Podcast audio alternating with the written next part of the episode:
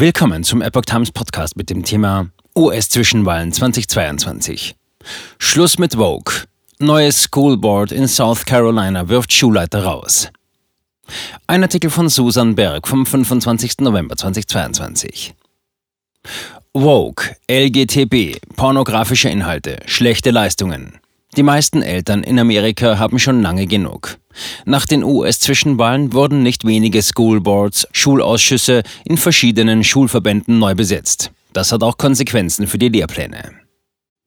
Als Schulleiter Dean Jackson zur ersten Sitzung des neu gewählten Schulboards in seiner Schule in Berkeley County, US-Bundesstaat South Carolina erschien, war das zugleich seine letzte. Nun ist er arbeitslos. Seine Entlassung kam schneller als erwartet und nun soll sich einiges an der Schule ändern. Nicht alle Eltern hat das gleichermaßen erfreut, doch den meisten fiel ein Stein vom Herzen. Doch nicht nur Jackson kann seinen Hut nehmen, auch Schulberaterin Tiffany Richardson muss sich nach einer neuen Stelle umschauen. Im Rahmen der US-Zwischenwahlen wurden auch Schoolboards neu gewählt. Schoolboards sind für die Rahmenprogramme an den Schulen verantwortlich. Sie bestimmen das, was unterrichtet wird und unterstehen jeweils einem Schulverband. Für einige dieser Verbände hat sich der Wind nun um 180 Grad gedreht. Dort sind nun Republikaner in der Mehrzahl, so auch in Berkeley. Noch vor Ende des Tages verbot das neue Board den Unterricht in Rassentheorie. Ein Gremium soll zudem die Bibliotheksbücher auf pornografische Inhalte überprüfen.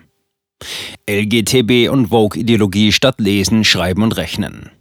Das, was sich in Berkeley ereignet hat, ist nur ein Fall von vielen. Der Frust auf Seiten der amerikanischen Eltern ist schon lange groß.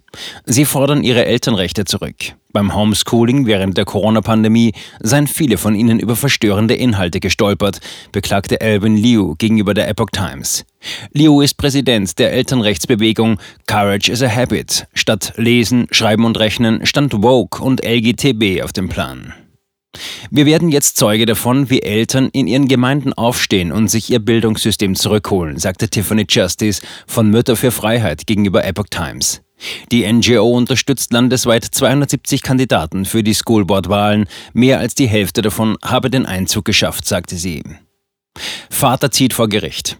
Im letzten Jahr startete Sean McBrearty, Vater von zwei Töchtern in Maine, eine Aufklärungskampagne. Er fand pornografisches Unterrichtsmaterial und Bücher, die Geschlechtsumwandlungen verherrlichten und radikale Sexualpraktiken bewarben und zog damit vor Gericht. McBrearty gewann den Prozess und bekam 40.000 US-Dollar Entschädigung zugesprochen. Doch darum ging es ihm nicht. Ich nehme nicht einen Penny, es geht mir nur um den Sieg. Epoch Times berichtet im September über den Fall. Auf einer Sitzung des School Boards brachte Sean McBrearty zur Sprache, dass der Vorsitzende des Ausschusses Pornografie im Kontext durchaus okay fand. Dann las er aus dem Buch All Boys Aren't Blue vor, das in den Schulbibliotheken von Maine zu finden ist. Darin wird detailliert eine Sexszene zwischen zwei Jungen beschrieben. Die Jungen sind Cousins. Im Raum herrschte Totenstille, sagt McBrearty. Alle waren entsetzt. Sie konnten nicht glauben, was sie hörten.